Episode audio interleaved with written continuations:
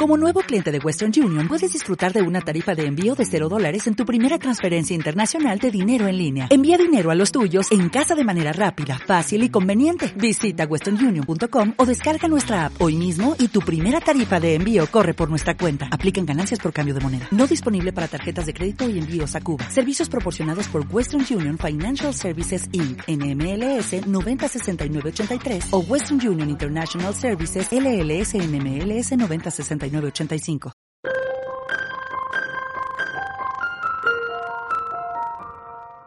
Esta semana ha sido complicada.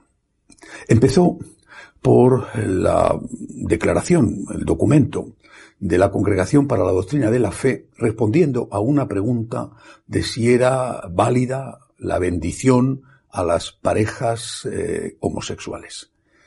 La respuesta de Doctrina de la Fe ha sido clarísima.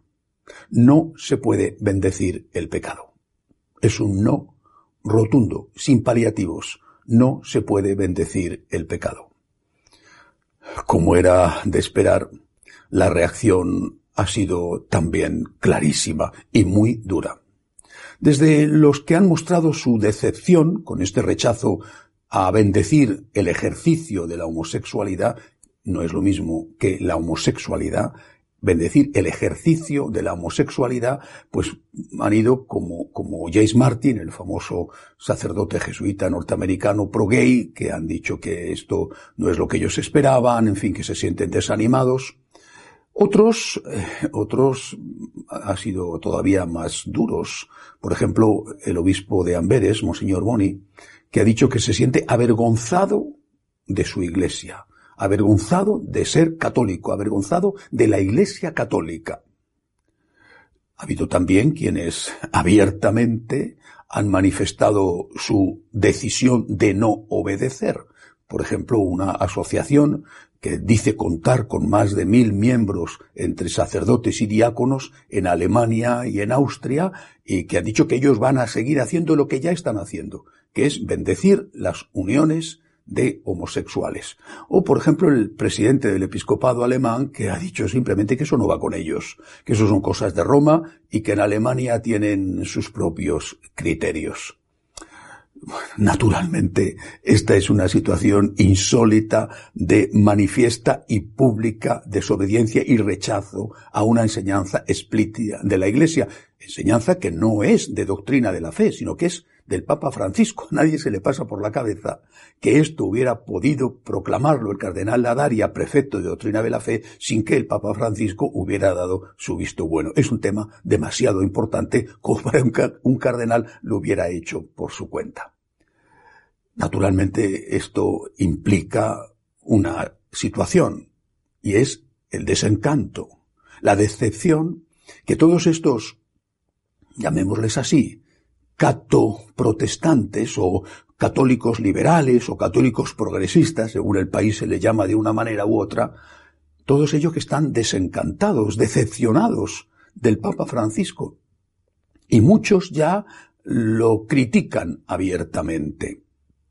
No les ha dado, no les ha dado nada, o, prácticamente nada. No les ha dado el sacerdocio eh, de los casados no les ha dado la aceptación de la ideología de género. No les va a dar, por supuesto, nada con respecto al sacerdocio de las mujeres. No ha cedido en lo más mínimo en, la cuestión del aborto y de la eutanasia. No les ha dado la aceptación de que puedan comulgar los protestantes. Están desilusionados. Esto no es lo que ellos esperaban, lo que ellos habían creído que iba a ser el pontificado de Francisco. Algunos les están diciendo que tengan paciencia, que el Papa está preparando a su sucesor, que será mucho más liberal, progresista, etcétera, que él, con los nombramientos que está haciendo de cardenales y de obispos, que tienen que tener paciencia. Pero es que hay muchos que ya no tienen paciencia y abiertamente se están rebelando contra Francisco. Esta es la situación que estamos viviendo en la Iglesia en este momento. Y repito, esta declaración de doctrina de la fe, diciendo que no se puede bendecir el pecado, esta declaración ha levantado los ánimos y si tiene un aspecto positivo es que ha servido para que salga a la luz lo que estaba ahí, desde hace tiempo a veces, desde hace muchos años. Por ejemplo, ¿quién nombró a Monseñor Boni obispo? El obispo de Amberes, ¿quién le nombró obispo? Fue Benedicto XVI.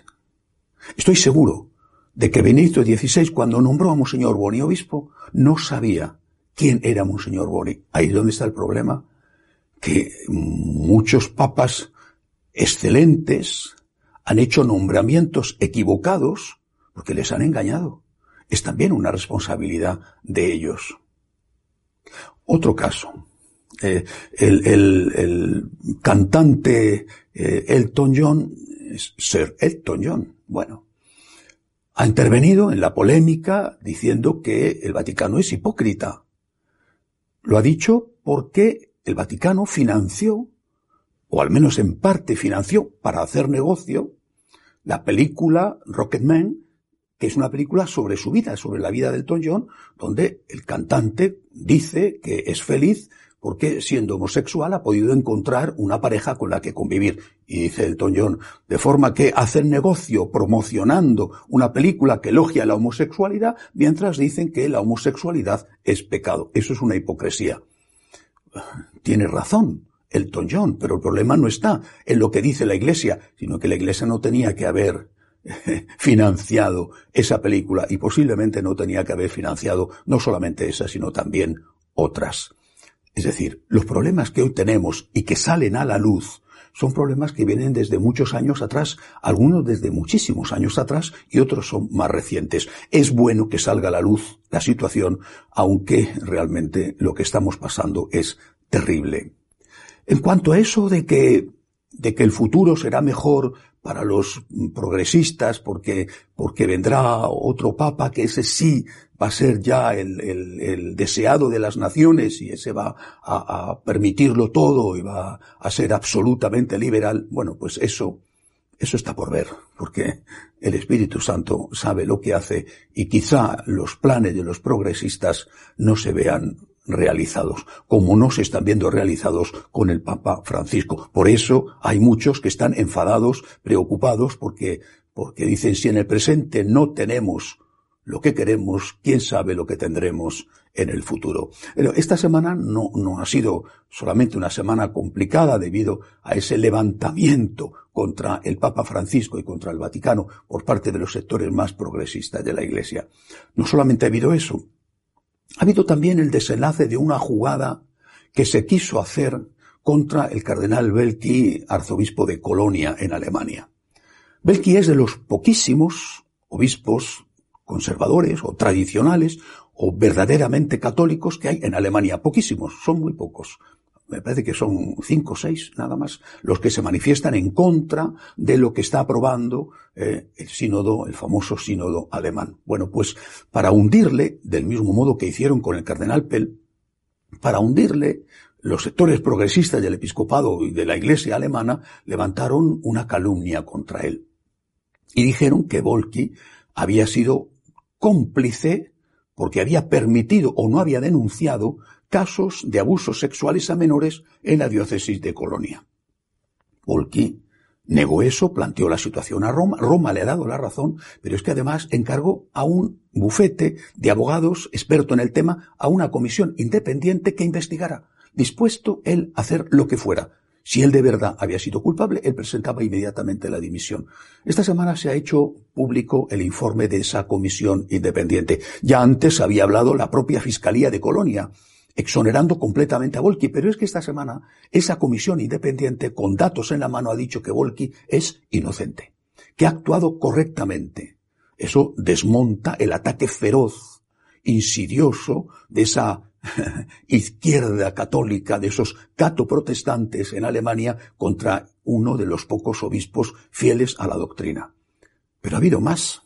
Ese informe dice que el que sí obró mal es un obispo progresista que es el obispo de Hamburgo, que ese se ha visto acusado y acaba de presentar la dimisión al Papa. Se, se les ha vuelto en contra, como decimos en España, les ha salido el tiro por la culata. ¿Qué tenemos que hacer? Repito, no sabemos cómo será el futuro. No lo sabemos, pero sí sabemos una cosa. Dios ama a la Iglesia muchísimo más que lo que podamos amarla cada uno de nosotros. Y si estamos sufriendo por lo que está pasando, podemos imaginarnos lo que está sufriendo Dios.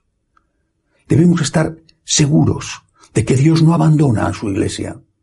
Debemos estar confiados, creyendo aquella vieja máxima de que Dios escribe derecho con renglones torcidos. Pero ahora en este momento lo que tenemos que hacer es rezar, confiar y rezar. Rezar por la Iglesia, rezar por el Papa, para que sea fiel a la enseñanza de Jesucristo y para que no le tiemble el pulso ante los ataques y acoso que sufre por parte de esos que creían que Él iba a darles todo lo que ellos querían, seguir rezando por la Iglesia y seguir rezando por el Papa, porque no me cabe duda de que esta situación a esos cato protestantes les deja en muy malas condiciones, porque incluso en el hipotético caso de que hubiera un papa sucesor de Francisco totalmente liberal y progresista, y que aprobara la bendición de los homosexuales, el aborto, la eutanasia, el sacerdocio de las mujeres, en fin, la colección completa, incluso en ese caso, no estaría yendo contra Juan Pablo II o contra Benedicto XVI, considerados ultraconservadores y que hay que dejar atrás, estaría yendo contra el propio Francisco. Y los que defienden la doctrina podrían usar las palabras de elogio que esos cato protestantes han dedicado a Francisco en los primeros años de su pontificado para decir, si vosotros que estáis haciendo lo contrario de, que enseñó y que hizo Francisco, y vosotros que decíais esto y esto de Francisco, Ahora estáis desobedeciendo y yendo en contra de lo que enseña Francisco. Por eso, oración y confianza. Dios escribe derecho con renglones torcidos y nosotros tenemos que abandonarnos en las manos de Dios. Hasta la semana que viene, si Dios quiere.